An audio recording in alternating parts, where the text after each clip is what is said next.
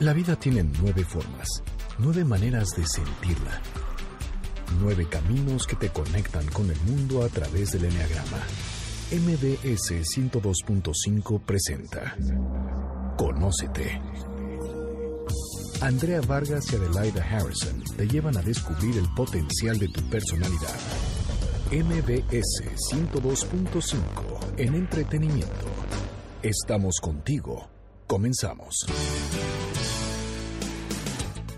Muy buenas tardes, esto es Conócete, nosotros somos Adelaida Harrison y Andrea Vargas. Y no saben el gusto que nos da en recibirlos en estas fechas navideñas, que ahora sí próximamente se acerca la Navidad, ya está la presión a todo lo que da, pero primero voy a saludar a mi querida Adelaida, ¿cómo estás? Bien, gracias Andrea. Y la verdad sí, ya se siente la presión a partir Corriendo, de hoy, esta llegamos. última semana es de locura, tenemos mil cosas que hacer, empiezan, bueno, las posadas empezaron ayer, entonces ya es como arranque del, de la última semana de de estas fiestas y lo que sucede es que siempre acabamos teniendo mil problemas para la noche de paz.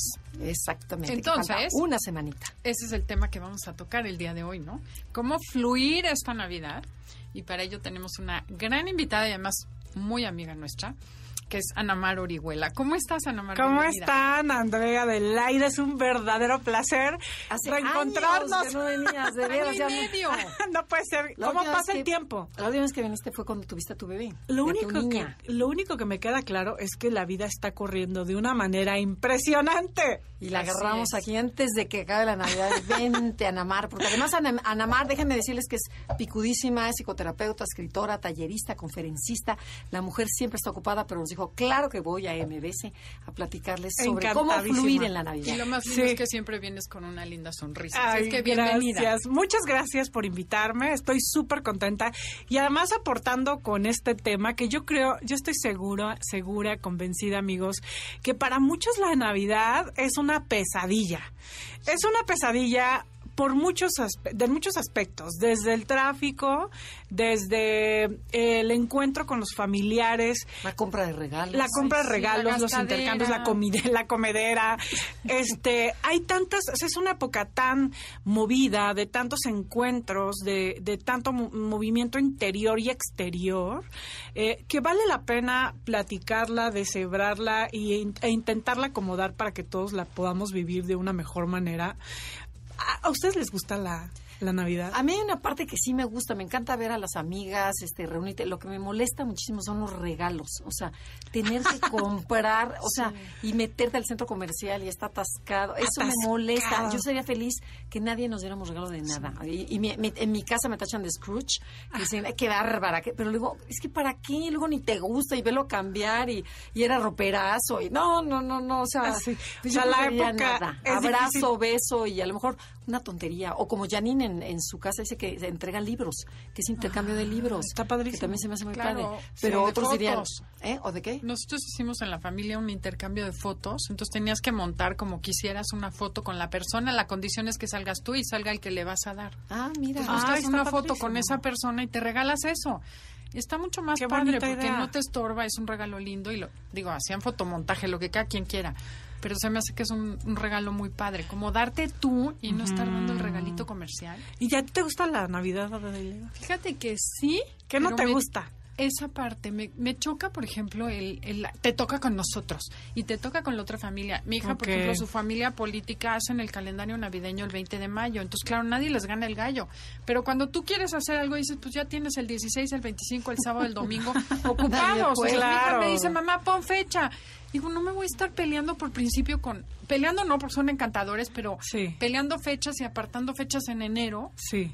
Esa parte me, me cansa, como que digo, hijo, la voy a festejar el 10 de enero y ya que venga el que quiera y hago el pago el 10 de enero para no caer en ese juego de lucha de poderes Sí. que puede ser muy amable o muy Sí, es que negativo. de Pero verdad que creo que yo creo que lo- los que nos están escuchando seguramente tendrán estos estos momentos que alucinan, alucinan o estas situaciones que alucinan de la Navidad y es que sí, realmente fíjense, la época de la Navidad eh, lejos de ser un espacio y un momento para que logremos estar en contacto con los íntimos, con nosotros mismos, con un proceso de renovación, porque toda la naturaleza en la Navidad está eh, yendo hacia adentro, se está guardando, ¿no? Está recapitulando, se está gestando como para un nuevo nacimiento con la primavera. O sea, en realidad eh, son épocas donde incluso el frío, eh, dejamos de trabajar, algunos tienen vacaciones, hay más posibilidad de encuentro con los cercanos, esos amigos que nunca ves, esos eh, amigos de generación que ya sabes que no los ves, pero al final de año siempre hay una fecha para comer, para cenar con ellos. O sea, los encuentros más cercanos, la gente que más quiere, la familia. O sea, es una época muy femenina, ¿saben? O sea, muy femenina es de intimidad, de unidad, de encuentros, de, de ver a familia que hace mucho no veías, de estar eh, más cercano, de dar regalos, que a lo mejor durante el año no das regalo, pero entonces dar regalos. O sea, cómo se fue gestando toda esta dinámica y, y seguramente eh, hay algunos que la padecen y otros que les fascina la Navidad. Claro, y hablar de esa parte emocional, ¿no? Que también, ¿cuántas veces no les dices te quiero? Y es un momento también para decirle a toda la gente que quieres, ¿no? Que lo aprecias, sí. lo valoras. Y, y yo justamente eh, pienso que eso es lo que me gustaría que pudiéramos hablar hoy, o sea, de cómo lograr que lo bonito lo complejo que sea esta dinámica de la Navidad, podamos estar como mayor, con mayor conciencia, como centrados en el, en, disfrutándolo, fluyendo, no peleando con lo que no podemos cambiar. Por ejemplo, no podemos cambiar a lo mejor el tráfico, no podemos cambiar que las plazas estén full, pero sí podemos hacer nuestros, nuestras, este, podemos ponernos creativos, como por ejemplo con este tema de los de buscar De los cómo regalos. lograr regalos más creativos, o sea, cómo lograr estar en esta época sin estar peleando con ella. Hay muchas personas también que se deprimen. O sea, claro. que es una época Es que hay de- muchísima gente que, que está sola, que no, que no tiene con quién pasarla. que también- Totalmente. sí, qué triste. Sí, que estás nada más esperando en verdad a que ya entre enero con el trabajo y nuevamente la rutina y todo, porque di- porque todas estas épocas de comer con tal, de la cena con la familia y todo, pues no, no tienes a nadie o no o, o estás peleado con tu familia o no tienes ganas de ver a este a, a nadie, ¿no? Entonces te encierras, te deprimes. Entonces, realmente hay distintos rostros, ¿no? Pero vamos a hablar como de cuatro ámbitos que suele la gente alucinar de la Navidad Ay, qué padre. y cómo resolverlos. Me parece padrísimo. Buenísimo. Empecemos. El primero es este tema de los regalos. O sea, eh, todos, yo creo que todos hemos estado en, en algún momento donde nos regalan algo que nos hace, se nos, nos parece muy frustrante. Sí. que luego dices, ah, Que no sé ni cómo sonreír. ¡Ay, qué bonito!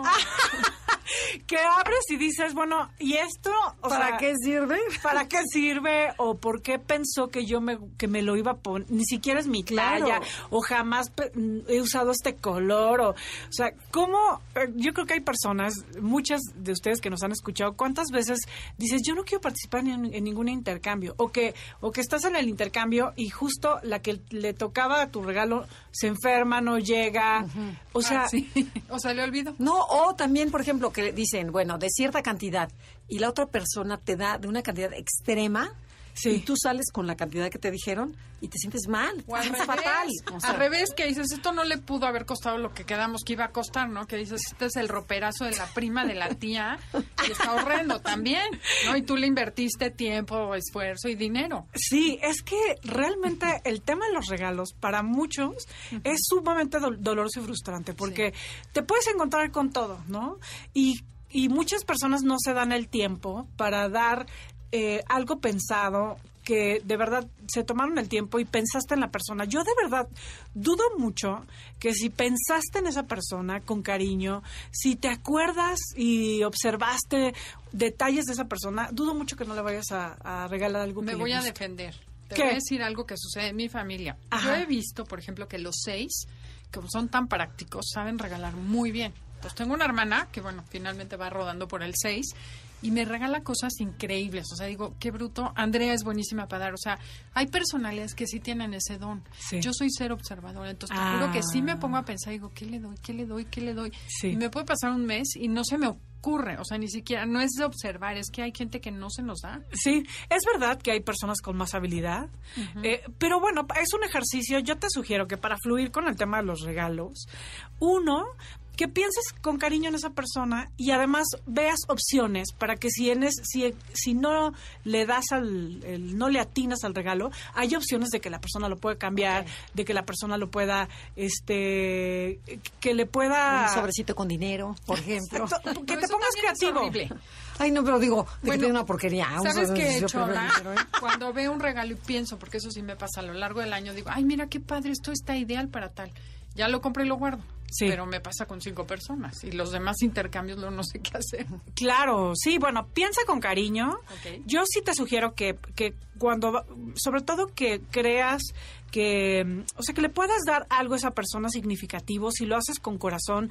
La verdad es que cuando también piensas en regalos con corazón, de, no sé, esta cajita que trae como pensamientos increíbles o esto, no sé, hay veces que hay regalos que dicen, ¿dónde compraste esto? Que, que tiene como toda una Un significado intención, atrás. un significado.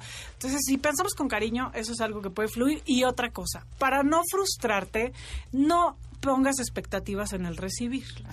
O sea, porque muchas veces crees que tu esposo o que tu amigo, tu pareja, el intercambio del trabajo, de la casa, o sea, te va a llegar X regalos. O sea, muchas veces las expectativas nos hacen frustrarnos mucho. Entonces, Totalmente.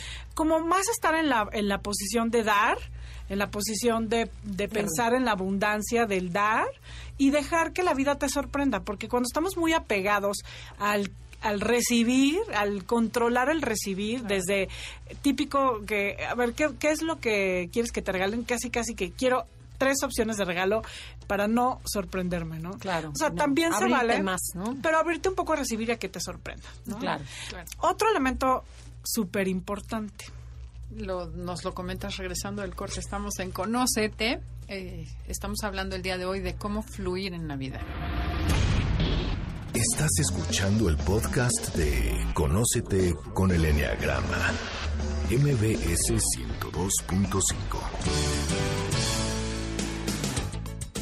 Ya regresamos, esto es Conócete, estamos con Ana Mara Orihuela hablando de cómo fluir en esta Navidad, ya que hay las dos versiones. Hay a la gente que adora la Navidad y hay gente que le choca la Navidad. Entonces estamos hablando primero de cómo aprender a recibir regalos, ¿no? A, a tener apertura que, y no, no tener expectativas. Sí. Y después... no- Algo parece que muy simple, pero que sí nos puede amargar la Navidad, el estar esperando y el estar involucrados en, ay, quiero que compro y no sé qué. Y, Bueno, creo que eh, hay que fluir. Realmente piensa también que eh, regalar tiene que ver con generar abundancia, o sea, generar eh, un dar dar algo es con cariño, no es un deber, eh, es abundante, es generar, es dar tu energía, o sea, piensa, da- eh, dale un enfoque diferente al tema de los regalos. Y bueno, el segundo elemento que, que es muy pesado cuando viene la Navidad es cuando cierras el año con muchos resentimientos. Cuando hay eh, yo creo que todos en general hemos eh, vivimos años muy movidos.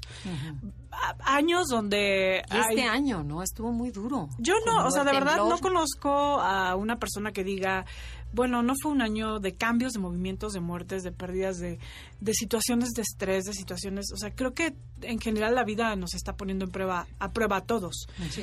¿Y cuántos de ustedes, amigos, no están llegando al, al- al cierre, a esta Navidad que es como renacimiento, esperanza, eh, llenos de resentimientos, de cosas que no has llorado, de situaciones que no has aclarado con tu padre, tu madre, con tu pareja, con tus hijos? O sea, llegar eh, a estas épocas con muchas con mucha culpa, con mucho enojo, con resentimientos, es de las cosas más pesadas. Sí, porque es como si te- como si trajeras eh, el canal emocional atorado. O sea literal pensemos en una tubería no que está llena de, de basura de pelos de muchísimas cosas que no permiten que fluya el agua y, y entonces eso puede ser muy saboteador, ¿no? Que tú eh, no hayas perdonado o no hayas trabajado eh, por decirle a tu madre eso que te duele o por decirle a tu amigo ese malentendido. Entonces, yo te sugiero que escribas una carta a las personas con las que este año tuviste eh, conflictos, que no pudiste aclarar ciertas cosas con las que tienes enojo, dolor, tristeza. Pero no se las dices, o sea, es nada más. No, ni se las entregas, ni se las dices, ni se El las día de. Navidad le das la cartita. Tenga En la cena del brindis se la lees. El regalito. público. No, yo creo que es una forma de prepararse para, para estar ligeros, porque además, eh, o sea, seguramente esos resentimientos no te van a permitir, pues, fluir, sentirte bien. Eh, mm, y bueno, puede ser que tú veas algunas de esas personas, o puede ser que no, que no las vayas a ver en la cena o en los diferentes eventos, Eh, pero, pero que tú interiormente llegues más ligero, eh, que puedas escribir en esta carta lo que te dolió, lo que esperabas y no fue, lo que, lo que, la- digamos que lo que, lo que te gustaría de ahora en adelante, ¿no? O sea, como lo que te lo que te tiene muy enojado, lo que te frustró, o sea, que te des, es una carta de carácter emocional y donde te puedes, la puedes dirigir a todas esas personas eh, que de alguna manera en el año no pudiste hablar ni aclarar, porque de verdad hay personas con las que no siempre puedes hablar de esas Claro, cosas. Claro, O sea, claro. que a lo mejor tu hermano que no te lo va a tomar a bien o que tu, o tu papá que ya está súper grande o que ya siempre niega y, y descalifica y tú estás cargado por dentro. Entonces, es muy importante. Por lo menos para ti, ¿no? Ya sacaste la energía, ya la escribiste, ya la plasmaste en un papel, ya tú estás mucho más ligera. Totalmente, estás mucho más ligero, porque además esa es la idea, ¿no? Que si traes algunos resentimientos, que si traes algo do- de dolor, algo que no pudiste aclarar, logres descargarlo en el papel, después esa carta la quemas, porque es algo muy, la quemas, la entierras, la avientas por la taza del baño, en fin, la desapareces en un sentido como de soltar ese enojo. Y Eh, probablemente puedas ver la vida de diferente forma, ¿no? Una Sí. vez que ya lo escribiste, a lo mejor también dices, bueno, estoy exagerándole, o a lo mejor no fue tan como yo lo vi, sino que te ayude, ¿no? A verlo desde otro, desde otro punto. A ubicarte. A ¿dónde ubicarte, estás? ajá, exacto. Totalmente, porque cuando el problema de las emociones es que nublan la conciencia, o sea, eso que dicen del amor que es ciego, pues todas las emociones son ciegas, o sea, todas las emociones lo que hacen es cegar la conciencia, la claridad, la elección adulta. Entonces, cuando tú descargas una emoción como la culpa, el enojo, la tristeza, la ira, logras ver con claridad, o sea, y, y descargar puede ser escribir. O sea, escribir es un gran ejercicio para poder descargar una Y no emoción. repites el patrón, ¿no? Si estás acabando una relación o con tu papá se acaba de morir. Yo hice ese ejercicio una vez y empecé escribiéndole a mi, a mi abuelo. Y porque me dijo así la terapeuta, al, al abuelo y luego a mi papá, pero me pesqué a mi pareja y a todos los hombres de mi familia, linaje hasta 25 siglos arriba. Y la verdad fue bien catártico porque Sí. te descargas y dices que claro, yo traigo cargando esto y esto y esto. Vamos, yo vengo de una familia, todos son inmigrantes arriba. Mis abuelos, los cuatro inmigraron. Entonces, es así como difícil lo de la tierra, te sentías inconscientemente culpable porque ellos tenían la ilusión de regresar a sus este, respectivos lugares. De repente, ¿saben qué? Soy feliz siendo mexicana, soy feliz de vivir aquí. Y todos ustedes, los honro, si quieren los llevo sus cenicitas para otro lado, pero yo aquí me quedo. Y fue bien importante hacer ese proceso, ¿eh? Porque dicen Sí. que la gente, por ejemplo, no compras casa porque sientes que es traicionar a tu clan. Sí. Ah, mira. ¿no? Entonces todos los que tienen un, un inmigrante y fueron, soltaron por ti las cosas, lo último que quieren es que hoy digas, ay no, yo no voy a tener nada acá, al contrario, ellos quieren que tengas una vida mejor, pero inconscientemente sientes que estás siendo y desleal a ese clan. Así es. No, Oye, bueno, un día va a que hablar de, la, de lealtades. Pero bueno. Ah, ok. Pero ya ver, y si tienes oportunidad de hablar con esa persona que está resentida, ¿lo haces o no? no? Porque Sí. es época navideña y está medio peligroso, o, o, o sí. No, ¿Te es una época muy propicia para, para limpiar, Para desahogar, para poder eh, ir hacia adentro, pero también para hablar de las de cuestiones muy profundas. O sea, yo les decía que era una época muy femenina en el sentido de la unidad, de las emociones, de la intimidad, de la familia, de la, de la comida, los brindis, o sea, todo eso es como muy de alimentarnos, de nutrirnos. Entonces, si logras, si tú tienes la oportunidad de hablar, ¿no? Y de, y de poder aclararlo, es muy importante. Yo creo que hablar es fundamental. O sea, tú lo puedes descargar en una hoja, pero no es igual que lograr comunicarlo desde la responsabilidad, creo que simplemente te, te sugiero es que logres comunicar to- comunicarlo desde la responsabilidad propia, desde lo desde la comprensión de lo que tú hiciste también mal, Claro. no como desde el Sí, no juicio, ¿no? culpando, no haciendo responsable al otro, no enjuiciando, sino eh, de verdad buscando aclarar. O sea, si tu intención es limpiar, aclarar y soltar, te va a funcionar. Si sientes que la persona no lo va a tomar a bien, pues entonces escríbelo. Puedes hacer también un ejercicio de imaginación que se lo lees a la persona, que se lo lees y, y se lo li- literal, escribes tu carta, te imaginas que está frente a ti y se la lees y después eliges qué quieres hacer con ese enojo. Es algo muy importante, o sea, decidir qué vas a hacer con ese enojo, si lo vas a perdonar, si lo vas a dejar en pausa y lo retomas en enero.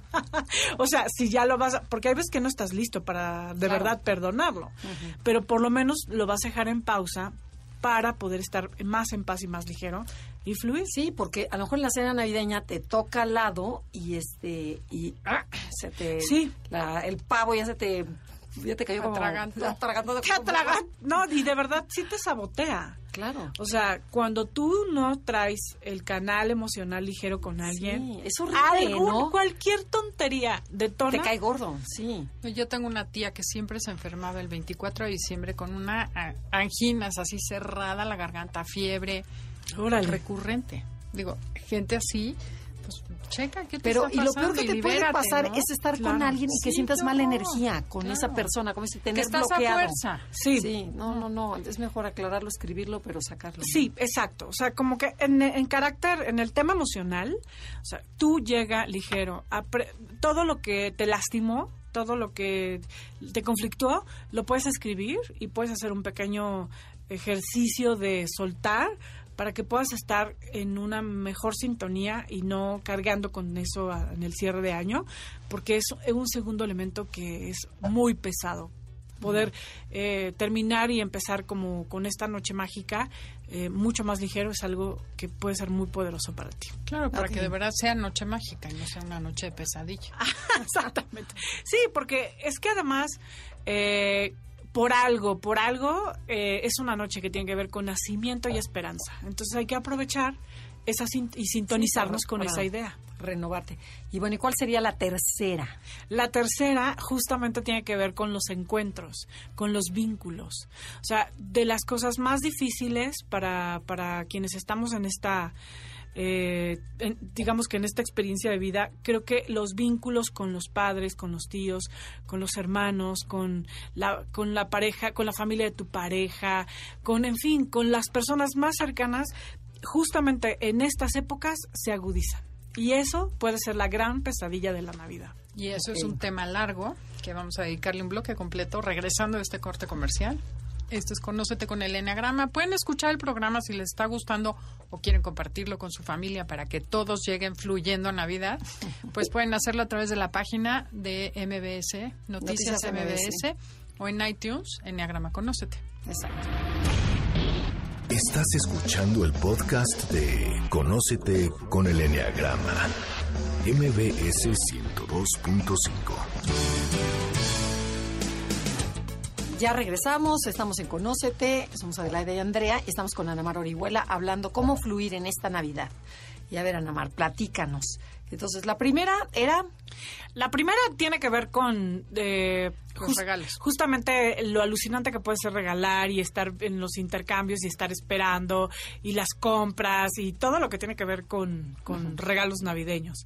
La segunda que acabamos de hablar tiene que ver con estar resentidos, o sea, llegar a la Navidad con muchos resentimientos, con muchos asuntos no expresados, no resueltos, con el canal emo- como emocional. limpiar el corazón, ¿no? Exactamente, constreñido. El, y el tercero que vamos a desarrollar tiene que ver con los encuentros. O sea, para muchas personas encontrarse con distintas personas importantes en esta época puede ser muy hermoso, por un lado, pero por el otro lado muy difícil, porque tienes que ir a cenar a la casa de tu papá, donde todos se ponen bien borrachos y te cae bien gordo. Tienes que ir a la casa de tu suegro, donde te caen bien gordos porque la suegra empieza a tirar mala vibra y empieza a hablar mal de, de todo mundo. eh, tienes que ver eh, estar en la cena de la empresa donde te caen gordos todos, pero No, tienes se que hacer... emborracha el jefe y te tiran la onda. Cosas así que dices, Sí, o papás divorciados, y entonces el padrastro, pero el amante, pero la no sé qué, y aguántate a los parientes incómodos, ¿no? Todo eso, sí. Exactamente. O sea, los encuentros, las personas, los vínculos, las personas con las que te encuentras estas épocas, podrían ser tu peor pesadilla esta Navidad. Claro. Sí, sí, sí, sí, aunque No. suene chistoso, pero sí. Sí, porque sí, sí. ¿Cuántos de ustedes no, de verdad, eh, te evitarías, te evitarías encontrarte con esas personas o estar conviviendo o hacer como si todo estuviera bien cuando todo el año te caen bien gordos y... y Sí, no te cae, punto. y O no sea, puedes decir que no, porque, porque además la familia debe estar unida en la cena de Navidad. Que esa es una creencia horrible, ¿no? Que todos tenemos que ser la familia Telerino, la familia Buen Hogar. Sí, sí, sí. Bueno, sí, y cómo, o sea, si realmente no quieres, ¿cómo, cómo lograr decir no vamos a ir, no? Y nos vamos a quedar a cenar solos aquí en la casa y, y aquí. Claro, mamá, es que estás amarregada. Claro. Por eso no quieres ir. Claro. Bueno, fíjate, a mí me pasó, mis papás decidieron que, mi papá decidió que cenábamos en la casa. No había cosa más horror, por eso no me gusta la Navidad ahorita ya que caigo, pues era aburridísimo. Tres Claro. los tres solos con mis dos papás Ay, sí. y mi abuelita. Era horrible en la Navidad, a mí me gustaba el 25, pero era aburrida la cena. Claro, sí, porque, bueno, eh, creo que para muchas personas el significado de o eh, el conflicto que hay en las familias o el que somos bien poquitos en mi casa o que este O el que te toque al lado de alguien y que dices, yo hablo muy poquito, entonces tengo que hacer conversación, que flojera, o no sé ni de qué hablar. Sí. O, o el otro que acapara la plática y que quiere presumir, dices, no, qué flojera. Sí. No, de veras que va gente, tú no te llevas con tu concuño o con tu concuña y dices, ¿por qué lo tengo que aguantar, no? El tip, o el típico Claro. borracho incómodo, el típico agresivo. hagan- entonces, Sí, el se cancela la Navidad. el primo No. mala copa, No, el- porque nada más nos va a decir qué hacer para fluir. O sea, ¿cómo resuelves eso? Exacto. Todos tenemos a alguien así. Exacto. ¿Qué haces con el pariente la- incómodo? la- el gran problema de esto es que muchas veces somos uno, tenemos altas expectativas y pensamos que la gente debería de ser como, como pensamos que es correcto y somos muy rígidos para, para, para poder aceptar a las personas como son. O sea, realmente tú conoces a las personas con las que vas a convivir y tienes dos opciones. O sea, creo que hay que poder cambiar lo que podemos, lo que está en nuestras manos. Si, si, si tú no puedes cambiar a esas personas, porque efectivamente nosotros no podemos cambiar a nadie, entonces, y, y además tienes que convivir con ellas, porque son parte de tu trabajo, de tu familia, entonces tienes una opción, que es aceptar como son, dejar de estar pensando en que deberían de ser como crees que es correcto. No dudo que tú tengas una visión correcta de lo que debería de ser. El jefe no se debería de emborrachar en las fiestas de Navidad y bailar con todas y tirarle la onda a todas. Ok, estoy de acuerdo. O sea, entiendo que eso no debería de ser, pero eso es. Punto. Es. Entonces, fluye. o no vas a la cena Fluye con ella, ¿no? o vas y O no vas a la cena o vas entendiendo que él es así, que lo va a intentar hacer contigo y que tú vas a poner un límite. O vas a ir a la cena, si, si eliges ir a la cena de tu casa donde el tío Malacopa empieza a criticarte porque bla, bla, bla, entonces eliges si vas a ir y si no, porque en realidad es algo que puedes elegir. O sea, nadie tiene que chutarse ah, y, a- y a- y- y nadie tiene que estar eh, tratando de digerir a alguien tóxico e indigerible. Pero si Pero tú- dale la vuelta, o sea. como- pero si tú es algo que Fluye, eliges, que o no sea, te que enganches, ¿no? digamos que tienes que ver que la, digamos que las recompensas o la parte positiva es más que lo negativo. Y entonces estás dispuesto a preguntarte eso, si, si realmente ir a la cena de, de la empresa pues te va a ayudar en esto, en aquello, tienes así tu jefe, no te lo- en fin, el ambiente, lo que sea. Y digo, sí, te vas a tener que chutar al jefe mala copa, pero las, los beneficios son más que las pérdidas. Entonces, lo eliges, estás muy consciente y entonces no te sorprendes, ¿no? Porque el problema es cuando pensamos que todo va a estar bien. Claro, tener expectativas, ¿no? O sea, tener no esperar que expectativas- sea de color de rosa cuando nunca ha sido. O sea, tú ya conoces quién es tu papá, tú ya conoces quién es tu mamá, tu jefe, tu tío, ya conoces las personas con las que en esta época tienes que convivir. Si tú vas con la conciencia de esto y entendiendo que es una elección personal, porque también podrías no estar, o sea, no es una obligación. O sea, creo que creo que todos tenemos el derecho de decir si eso esa persona es demasiado tóxica y no la vamos a poder digerir. Y eso se vale, pero si ya elegiste que sí lo vas a hacer y que lo vas a confrontar o vas a vivirlo, pues entonces acepta como es, no tengas expectativas, o sea, tu papá es tu papá siempre va a ser y es como es, o sea, si se la pasa en las épocas deprimido y pensando en su mamá que ya se murió y, o sea, ni modo, eso va a pasar. Eso va a pasar, no hay nada nuevo bajo el sol, solo que tú vas a ir preparado y consciente de, de lo que va a pasar, ¿no? Pero O para que no te enganches y no te eche a perder tu Navidad, ¿no? Totalmente, porque cuando cuando tú ya eres consciente, creo que lo que nos lo que nos engancha es pensar que ahora no va a ser así, que ahora sí va a ser prudente. O sea, tener esperanzas que no va a ser. no va Claro, es como es como esperar a encontrarnos un papá, una mamá, un jefe que nunca hemos conocido, ok. o sea, que jamás has visto. O sea, te vuelves es a decepcionar te de lo mismo que te has decepcionado toda tu vida. Totalmente, o sea, es y además cuando vamos con la conciencia de que es una decisión tuya estar y vincularte y per- o sea, y- e ir asistir a ese evento, bueno, es una responsabilidad personal. Estás consciente, estás alerta, si ya no te sientes cómodo, también te puedes ir y es algo que completamente depende de ti, no estás obligado, no tienes que chutar a nada. Oye, Claro. mi mamá una vez me dio un consejo súper sabio, creo que es de los mejores que me ha dado. Me dice un día, mira, mijita, no lo soportas, es un pariente incómodo. Y me dice, pero él se aguanta a sí mismo 24 horas. Entonces, cuando te empiece a caer mal, piensa que acabando la cena tú te vas. Y él se va consigo mismo. Sí. Entonces, de verdad me divertía, porque decía, sí, cierto, me quedan dos horas y vaya hasta el año que entra. Sí. En cambio, pues él vive con Sí, él cambia- mismo, ¿no? Entonces, es cambiar esa perspectiva, tienes toda la Yo razón. siempre, fíjate qué chistoso, yo siempre he dicho eso. Mira, si verlo te desespera, vivirlo es peor. Claro. O sea, hay que también ser un poco empáticos. O sea, eh, es una época también donde puedes crecer De dar tu un poquito empatía más. Y, y darle el regalo de tu empatía. Sí. ¿No? O sea, claro, si eso ya realmente es dañino para ti, tóxico para ti, no te lo tienes que comer, puedes poner un límite y hasta luego. Tan Claro, simple, amablemente, pero le das la vuelta y ya te vas con alguien que te atraiga, ¿no? Totalmente. Es, esto no me gusta, esto no es sano para mí, lo elijo, me voy. Pero es en conciencia, ¿no? Y hay personas que, que realmente son importantes, a lo mejor es un hermano, em, que, tú amas a ese, hermano y que no te gusta cómo ha llevado su vida y encontrarte con él pues es algo que te cuesta. Bueno, pues haz un ejercicio como el que recomendamos con el tema de los resentimientos, pues escríbele una carta, este escribe todo lo que te duele, lo que te frustra y llega a esa cena eh, con la actitud abierta de vincularte, de pasarla bien, de sumar a un espacio y a un momento para todos. Porque luego, luego, o sea, cuando nosotros vamos en una mala disposición, no necesitamos hablar. Cuando llega la persona a la cena con la mala disposición, No, bueno, la energía cambia totalmente. y se nota a kilómetros, o sea, se nota que no traes actitud, que vienes enojado, que tienes, vienes obligado, que te choca, que ves de compromiso, y entonces se pone peor la cosa, porque, porque las personas sienten ese rechazo. Sobre todo cuando es la cuñada, ¿no? Que llega y de cara porque el marido la arrastró y ¿no? Esas Pero cómo esa energía relaciones. influye en toda la familia. Ah, y el vuelves tóxica la cena, la sí, echas a el chiste es perder. no es engancharte, dejarla, se la, per- se la está perdiendo y seguir los demás. Pero ¿cuántas veces sí influye si la persona es muy fuerte?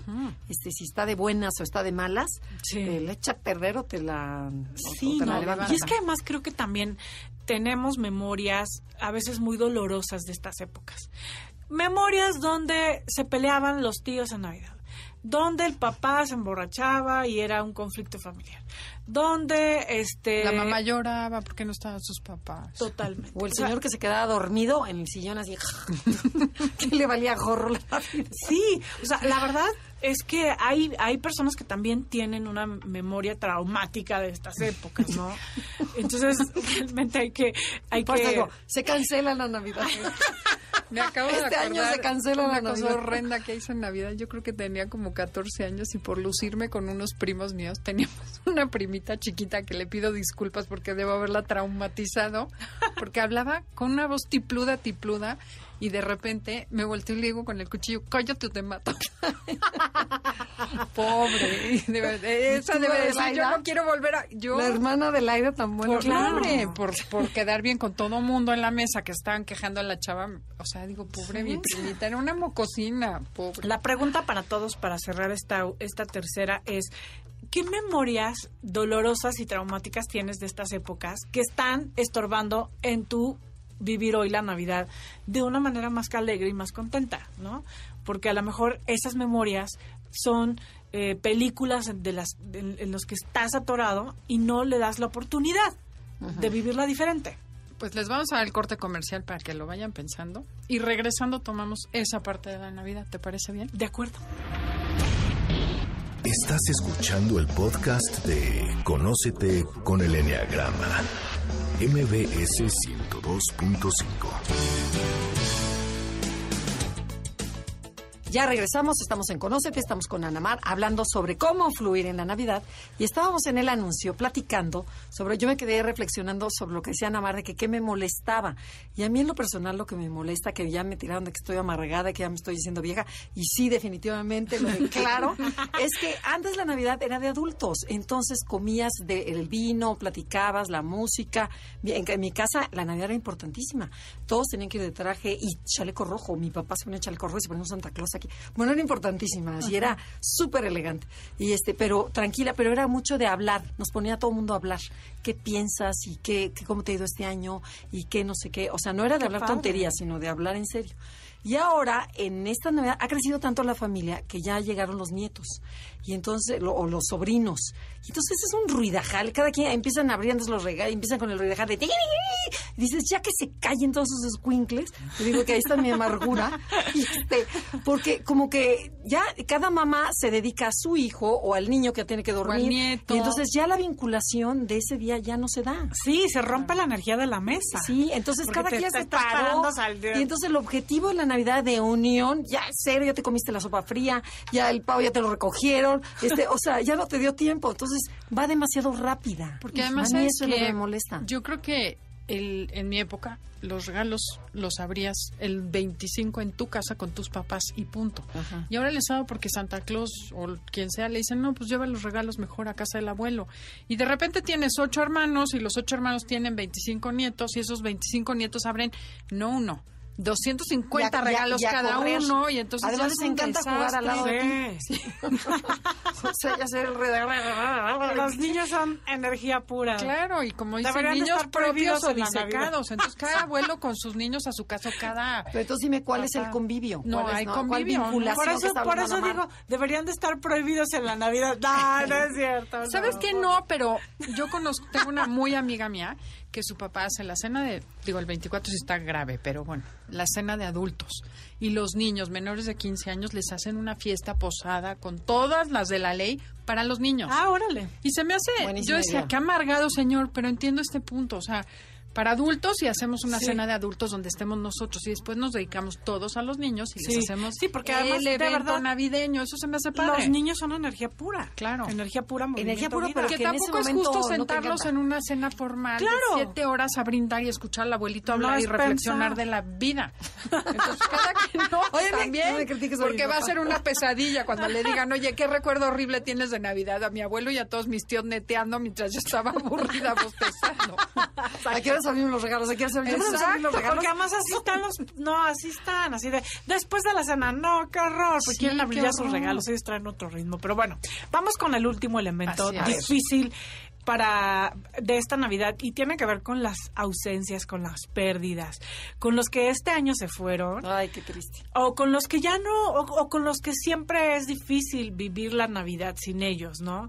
Porque no nada más tiene que ver con los que perdieron un familiar o alguien querido este año, sino recordar cómo mm, era vivirlo con la madre que cocinaba ese delicioso pavo y ya no está, y cada Navidad, pese a que ya pasaron 10 años, sigues eh, padeciendo su ausencia, ¿no? Ajá. o ese papá que es tan triste porque unía a la familia. O sea, creo que también... O la, el- o la nostalgia de que tus niños ya se hicieron grandes y ya, ya se fueron. O sea, ya no sí. hace ruido. Ya- Exacto, Ya que- no hay ruido que tanto me quejé. Totalmente, porque eh, también pasa, ¿no? Ya tus hijos ahora entonces deciden si van a pasar a Navidad y Año Nuevo y entonces esas, las ausencias son al cuadrado en la Navidad. Claro. O sea, no, no es lo mismo eh, recordarlos durante el año, que los puedes extrañar mucho, a, a sentir esa ausencia en estas épocas. Entonces, ¿cómo lograr eh, estar, fluir en, en tus ausencias? Tú que perdiste a una persona significativa este año y que va a ser la primera Navidad, que ya no va a estar. Es durísimo. Es durísimo, es durísimo porque de verdad, o sea, lo puedes estar sufriendo todo el año, pero en esas épocas se No, siente bueno, bueno, el se vacío de triplica. una Sí, manera no, no, no. impresionante. Y sabes otra ausencia que hoy en día creo que es muy muy común. Una amiga me decía, la Navidad en casa de mi suegra era padrísima y se acaba de divorciar hace dos años. Entonces me dijo, Mm. es horrible porque ya no veo a mis cuñadas, ya no soy parte de esa fiesta. Y dice que también se le hace súper difícil porque era una Navidad muy linda y que perdió toda la familia. Y dice, aunque sigo viéndolas y todo, pues yo ya no soy parte de esa fiesta de Navidad. Sí. Entonces también son ausencias que no se consideran. Hay buen punto, sí, cierto. Cuando te no divorcias, hablamos, ¿no? te O divorcias. que los hijos o tienen que aprender a pasar la Navidad sin su papá o sin su mamá. Sí, ya es. Ah, o que se dividen, ¿no? Sí, no. Las pérdidas en general, o sea, los cambios, las situaciones que, que son como duelos, porque antes era de una forma, antes era de una forma porque estaba esa persona o porque había una dinámica ya establecida o porque había y ahora ya no es. O sea, todas las pérdidas en esta época se sienten al cuadrado, ¿no? O sea, se sienten mucho más. Entonces, ¿cómo lograr eh, no deprimirte? O sea, ¿cómo fluir en la Navidad y no deprimirte en el intento? Exacto, ¿qué Pues haces? aceptando que eso es una realidad y no peleando, negando, evadiendo o justificando tus tus ausencias, darles un espacio. Sí, honrar a esas personas, ¿no? Exacto. Por- hablar de ellas. Porque, pon tú, se muere alguien y nadie habla de ellos. Porque no, no, no. Eso no hay que recordarlo en este momento tan bonito que es la Navidad. Al contrario, Claro. traerlos a la mesa, recordarlos, brindar por ellos. Sí, este, de hecho yo yo recomendaría que para que no se apodere de todo de toda la época esas ausencias, darles darles un espacio. O sea, hay que hacer como una peque un, una- un día, un, un pequeño, una pequeña ceremonia en algún momento eh, a- previo a la Navidad, donde les des las gracias, donde honres tu tristeza, tu sentimiento de vacío, donde los recuerdes, donde te des el derecho de llorar, de decir lo, lo difícil que es que en estas épocas eh, no estén o ya no sea lo que era. O sea, si tú le das un espacio previo a aceptar y honrar ese, esa pérdida y ese vacío, es- estarás mejor. O sea, no, tampoco intentes que vas a estar increíble, ¿no? Porque porque definitivamente si alguien perdió algo significativo, eh, digamos que es una Navidad diferente, es una Navidad que tiene un toque de ausencia y, y no pelees con eso. No van a ser así todas tus Navidades, o sea, no va a durar eso toda la vida. Es, una, es un momento. Eh, todos tenemos pérdidas y hay que honrar esa pérdida, hay que honrar ese dolor, dándole espacio, ni justificarlo, ni negarlo. No hay que, así es, aceptarlo. Y cuando no estés peleando con eso, ni, ni, ni dejas que se apodere de ti, porque creo que el problema es que se apodera de ti porque luchas con eso o no quieres sentirlo o te super deprime. No, si le das un tiempo, un lugar y lo aceptas como parte de la realidad de esta época, entonces no se va a apoderar de ti, vas a poder darle tu energía y tu alegría en otra, a otras personas que sí están eh, y que bueno y que también te es importante compartir y que te gusta eh, vincularte y platicar y en fin, ¿no? o sea que puedas dar una bonita energía, una buena actitud y no como arrastrando la cobija por toda la situación que estás sintiendo, ¿no? Sí, Sí, una sí, de las cosas que he visto también que se queja mucha gente es cuando pierde un papá o un hijo. Y entonces los hijos que se quedan dicen, sí, entiendo la tristeza de mis papás, pero ¿y yo qué? Sí. ¿no? Como, eh, no es echarle ganas, es sí darle lugar a ese hijo que se fue, porque yo creo que es de las pérdidas más difíciles, Sí. pero los que se quedaron, Sí. o la mamá que está triste porque el marido se murió, dice, sí, nosotros qué, o sea, perdí a mi mamá y a mi papá al mismo tiempo, porque mi papá se murió y mi mamá se dedicó a vivir su duelo de viuda y no nos peló, Claro. ¿no? Sí, la, la, la injusticia del vivo, la injusticia del sano, la Que injusticia... empieza y se traduce en una culpa por estar vivo, que es mejor memoria. Hay un- una amiga que me dice eso, me dice, es que me sentí culpable de yo ser la que vivió porque mi gemelo no nació. Sí. Imagínate 40 años sentirte culpable de que tu hijo, no- tu hermano no nació y tu mamá llorando porque tenía dos y se le fue uno que no conoció. Y el que está acá no lo estás viendo por, Por ese dolor llorando. tan grande que estás tratando de Sí. sobrellevar. Sí, bueno, la verdad es que eh, es una realidad que si perdiste al- algo, ya sea una persona, una dinámica, un matrimonio, o sea, si hay una pérdida dolorosa, eh, la vas a vivir con más intensidad. Entonces, prepárate, pues, para que sea un momento, eh, digamos que no tan, no, no tan fluido, o sea, es un momento difícil. Saber que va a ser difícil, ¿no? Saber que va a ser difícil y si estás en conciencia, le puedes dedicar un tiempo a desahogar ese dolor, porque de verdad, si tú le das un espacio y un tiempo a, dola- a, do- a do- a llorar y a, y a desahogar ese- esa tristeza, vas a estar más descargado, porque como dijimos, todas las emociones, pues también tienen un canal de desahogo. Sí. No se trata que vas a ser un cascabel, pero sí vas a poder estar con quienes sí están y con quienes sí quieres convivir y aceptando que esto es así, o sea, aceptando que las pérdidas en la Navidad o en estas épocas son memorias que nos llevan a conectar con una tristeza, con un vacío. Eh, si tú estás pasando por eso y este año eh, o esta, este, este ciclo estás eh, pues recordando o perdiendo a alguien significativo, bueno, pues ten la seguridad que esto pasará y es parte de una materia muy difícil de cursar de la vida y que, y que bueno, pues que puedas vivir una Navidad en una renovación, porque la vida sigue y, y ahí está, enfrente de ti en cada minuto. Entonces, pues mis mejores deseos para todos esta Navidad. Ay, qué qué bonito. gracias. Feliz Navidad. Gracias, Feliz igual. Navidad, Adelaida. Todavía nos falta otra semanita más. semana Hay que prepararnos. Sí, pero sí hay que prepararnos y seguir estos cuatro consejos que dijiste, que están muy padres. Ana María, ¿dónde te pueden conseguir? Sí, bueno, pues eh, los Tienes quiero... talleres, ¿no? Sí, tengo, eh, preparamos unos talleres, eh, bueno, ya tenemos toda una gama de talleres. Mi trabajo tiene mucho que ver con eh, trabajar las heridas de la infancia y trabajar la autoestima y conectar con la profundidad emocional. Y los ciclos de, de- de talleres empiezan en enero. Tenemos, eh, bueno, yo cada mes doy un taller que tiene que ver con este trabajo y también inician los diplomados de autoestima que son de enero a junio, o sea, duran seis Ah. meses. ¿Y es una vez a la semana? Es una vez a la semana, dos horas en Polanco. Es trabajo de terapia profunda para quienes quieren mover de raíz los dolores de su infancia. Y les voy a dejar todos mis datos. Eh, mis redes sociales, en Twitter, a Namar Orihuela Rico como personaje público. En Twitter, ¿dije Facebook o Twitter? No, tu- Twitter. dijiste. Ah, Ok. En, en Facebook, Anamar Orihuela Rico, personaje público. En Twitter, arroba Anamar Orihuela. Tengo un canal de YouTube donde subo vitaminas de Anamar para Amar, que son videos con cápsulas de motivación, de sanación, de perdón, de sabotaje. Eh, Anamar Orihuela. En mi página www.anamarorihuela.com.mx para quienes quieran saber de mis cursos de este próximo año. Y em, les dejo mi teléfono para que cualquier eh, informe, pues ahí puedan tener también 2455 4146 y Otra vez 24. 24 55 41 46 y 24 55 41 47 eh, para quienes quieran informes de terapia o de talleres o cursos diplomados hay muchas opciones para crecer este próximo año Ay, qué padre. Gracias por la invitación. No, muchas gracias que nos visitaste. De veras es un placer tenerte. Nos Andrea. Adelaida, es, una- es un verdadero placer gracias Se No, nos pues fue muchas rapidísimo. Gracias de verdad y gracias a todos por escucharnos esta semana. Los esperamos la semana entrante, que ya va a ser, vein- bueno, dos días antes de Navidad. Un Exacto. día, Un día, 23. ajá. Y bueno, pues nos esperamos la semana que entra. Gracias, Felipe. Gracias, Janine. Y gracias a todos ustedes por escucharnos. Hasta la próxima.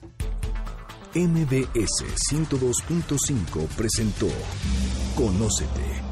Andrea Vargas y Adelaida Harrison te esperan en la siguiente emisión con más herramientas para descubrir tu personalidad a través del Enneagrama MBS 102.5 en entretenimiento. Estamos contigo.